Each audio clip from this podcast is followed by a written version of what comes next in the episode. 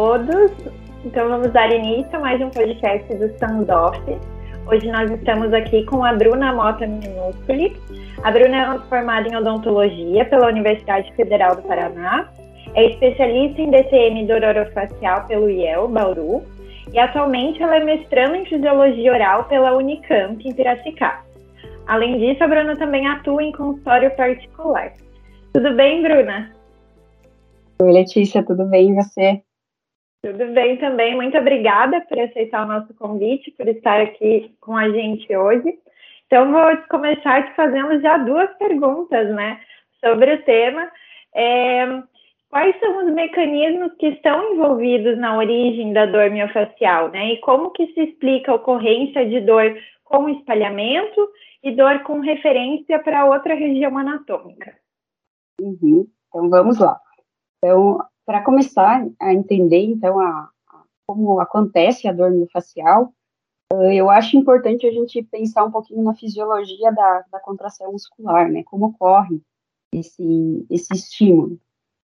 Então, quando a gente pega na, uh, o neurônio motor e a junção neuromuscular, onde tem a liberação de acetilcolina, então, para a fibra muscular, causa, essa acetilcolina, então, causa um potencial de ação na fibra muscular, esse potencial de ação vai fazer com que haja abertura dos canais de sódio, e o potencial de ação corre pela membrana, fazendo com que lá no retículo endoplasmático haja liberação de cálcio na fibra muscular, e dessa forma acontece a contração muscular, né, com a união de actina e miosina realizando a contração muscular.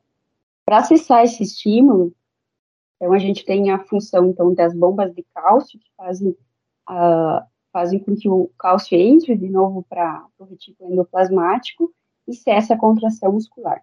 Quando a gente tem um estímulo repetido de, de contração muscular, a gente tem um gasto energético muito alto, porque todo esse processo tem um gasto energético.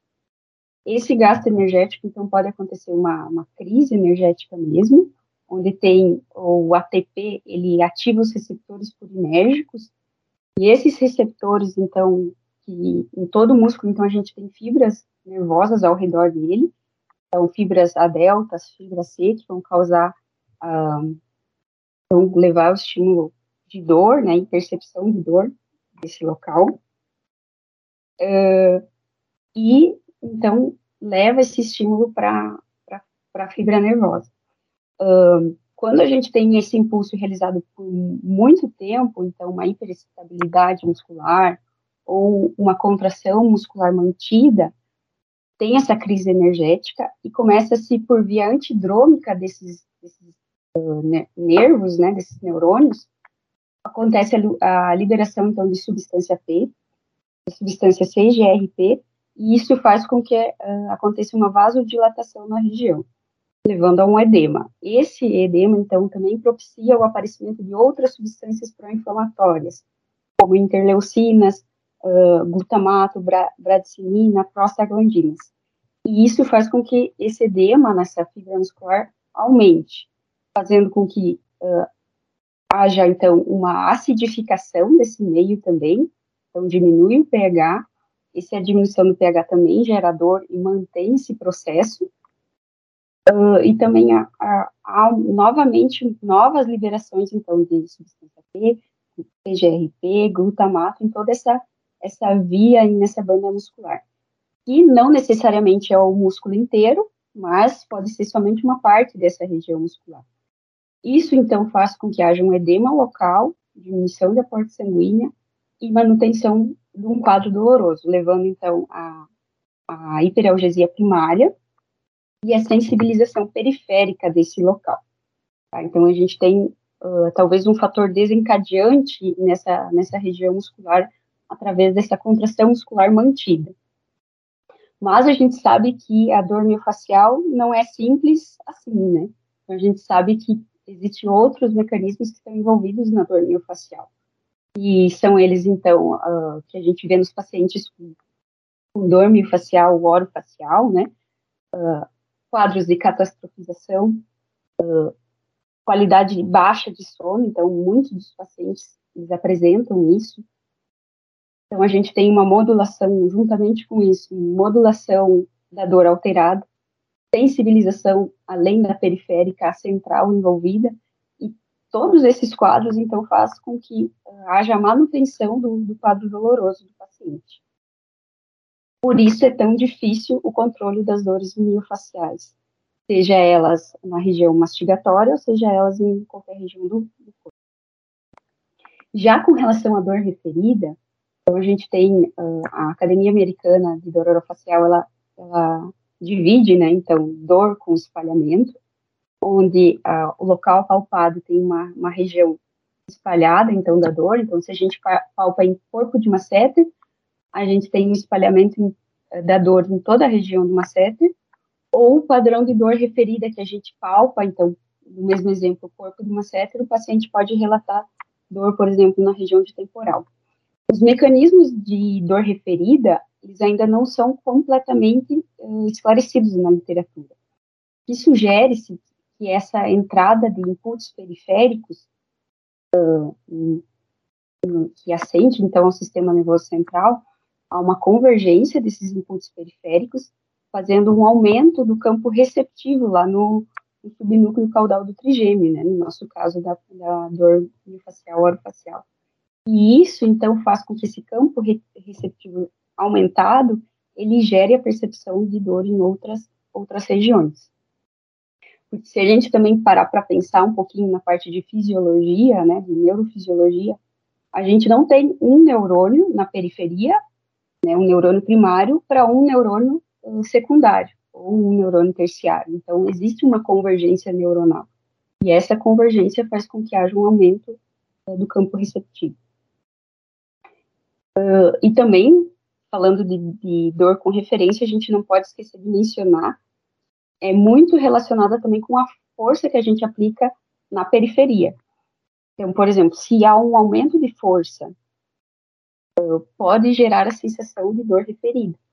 A gente tem o um trabalho do, do professor Fernando Exposto, que foi publicado em 2018, que é da equipe lá do professor Peter Svensson, na Dinamarca, onde eles pegaram 32 indivíduos saudáveis, eles dividiram uma seta em 15 regiões e realizaram uma palpação com um estímulo de meio quilo, um quilo e dois quilos. E uh, esse trabalho mostrou que mesmo estímulos uh, supraliminares, né, então com meio quilo, já gerou em um paciente sensação de dor referida. E quando aumenta-se, então, a força do estímulo, aumentou o número de pacientes saudáveis e uh, teve essa sensação de dor referida também. Aí que a gente vê a importância do, do diagnóstico correto, né? E a minha segunda pergunta é especificamente sobre isso, porque a gente sabe que muitas vezes a dor orofacial, a dor miofacial, ela pode ser confundida, né, com outras condições, e o diagnóstico correto de qual tipo de dor que meu paciente tem é fundamental para que tenha sucesso no tratamento. Então, assim, quais são os sinais e os sintomas, né, que eles que estão associados com a dor miofacial em si? Uhum. Então, a, lembrando, né, a dor, a dor miofacial, então, ela, a origem dela é uma dor somática profunda, então, realmente, ela é mais difusa. Uh, por isso que é difícil o diagnóstico e muitas vezes ela se confunde com outras, com outras dores é importante, então, a gente pensar sempre na qualidade da dor. Então, o paciente chega e ele, na maioria das vezes, ele nos relata, então, a dor como sendo de qualidade, então, impressão, em aperto, uh, ela é cansada, uh, e, e, isso nos leva já a pensar em dores de origem muscular. Mas a gente não pode ficar só nisso também, né? Então, a gente tem que pensar uh, em função, então, quadros de dor miofacial, orofacial, se a gente pegar o ICOP, ele tem que ser agravado na função ou na parafunção. Então, o paciente, ao mastigar, ao falar, ele pode ter a dor aumentada, pode ter ou não, então, uh, limitação dos movimentos uh, de abertura, fechamento, protrusão e lateralidade.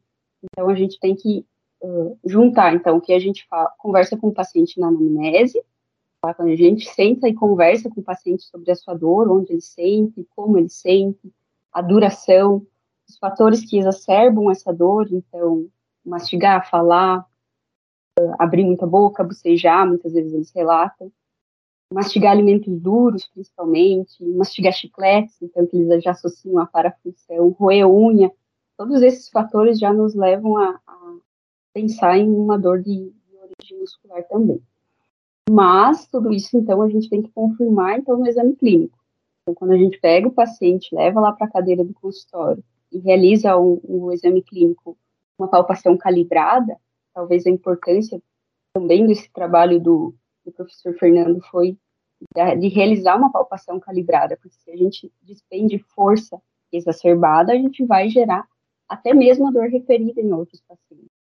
Então, real, realmente realizar uma palpação de um quilo na parte muscular, mantendo esse estímulo para ver se tem a referência ou não, né? Então, calibração e duração do estímulo tem que ser realizada de uma forma adequada, e a dor que o paciente relatar durante o exame tem que ser familiar a ele também. É importante, né? Justamente isso que você falou da calibração e tal, porque realmente pode acabar diagnosticando pacientes saudáveis, né? Justamente com dor miofascial. Então, quais são os fatores que atuam no surgimento e na perpetuação da dor miofascial? É, aí, então, tem, a gente tem uma gama de coisas que pode influenciar na, na perpetuação e manutenção da dor miofascial, como a gente falou lá no início. Então, a qualidade da qualidade do sono desse paciente, então, paciente que tem fragmentação de sono, seja por apneia, seja por insônia, seja por dificuldade de manutenção do sono, ele tende a ter um quadro de manutenção, manutenção da, da dor miofascial, uh, processos de sensibilização central também, pacientes que tenham outras uh, comorbidades associadas, então, pacientes que tenham dores em outros locais do corpo, fibromialgia, cefaleias primárias, então, pacientes enxaquecosos, pacientes que têm a cefaleia do tipo tensão, uh, cefaleias primárias, né, pacientes que tenham fatores um, uh, psicossociais envolvidos, então a gente vê isso muito presente também no consultório. Paciente com dor miofascial, normalmente eh, ele tem alteração na parte de estresse e ansiedade, que faz com que colabore a manutenção do quadro doloroso. Uh, pacientes que têm problemas uh, de modulação de dor, então, que tem essa via alterada de modulação de dor também, normalmente tem mais dor miofascial presente também. Uh, pacientes catastróficos, pacientes hipervigilantes, então, todas essas outras condições, elas também fazem com que haja a manutenção dessa, dessa dor. É, e por fim, Bruna, é, a gente sabe que a abordagem terapêutica multidisciplinar é muito importante no tratamento desses pacientes, né? Aqui o nosso grupo é formado também é, por fisioterapeutas, além de dentistas. Então, eu queria te perguntar, por último, justamente como é feita essa abordagem pelo cirurgião dentista e por outros profissionais da saúde, como fisioterapeuta ou psicólogo, na dor miofascial. Uh, como a gente tem vários fatores envolvidos um, na origem e manutenção da dor miofascial, é extremamente importante essa abordagem realmente multidisciplinar. E quando a gente realiza um bom exame clínico, uma boa anamnese, que a gente consegue identificar esses fatores extras que estão envolvidos, é fundamental que a gente realmente encaminhe para esses outros profissionais. Por exemplo, pacientes que têm uma mobilidade muscular alterada, que o fisioterapeuta vai realizar esse trabalho de, de liberação junto com o dentista, né? De liberação, mobilidade articular, mobilidade muscular.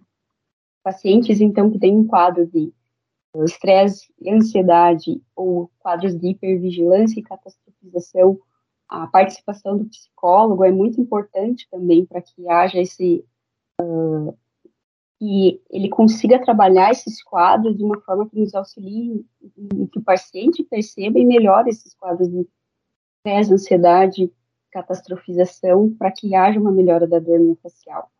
Também a gente não pode deixar de falar da parte de atividade física nessa abordagem multidisciplinar, onde o educador físico também tem seu papel, porque não basta a gente mandar o paciente fazer exercício físico sem orientação que eles saem fazendo de qualquer jeito. Isso pode ser muito prejudicial e aumentar e exacerbar a, a percepção de dor desse paciente e disparar crises, né, se ele não estiver fazendo exercício acompanhado. Já se ele estiver fazendo um exercício com um bom educador físico que acompanhe, a, a gente já sabe que a modulação endógena da dor é melhorada em pacientes que fazem atividade física regular. Então, a gente tem que ver realmente o paciente como um todo. Não basta a gente identificar regiões é, tensas, trigger points na, na musculatura, agir ali e não ter a mudança desse paciente.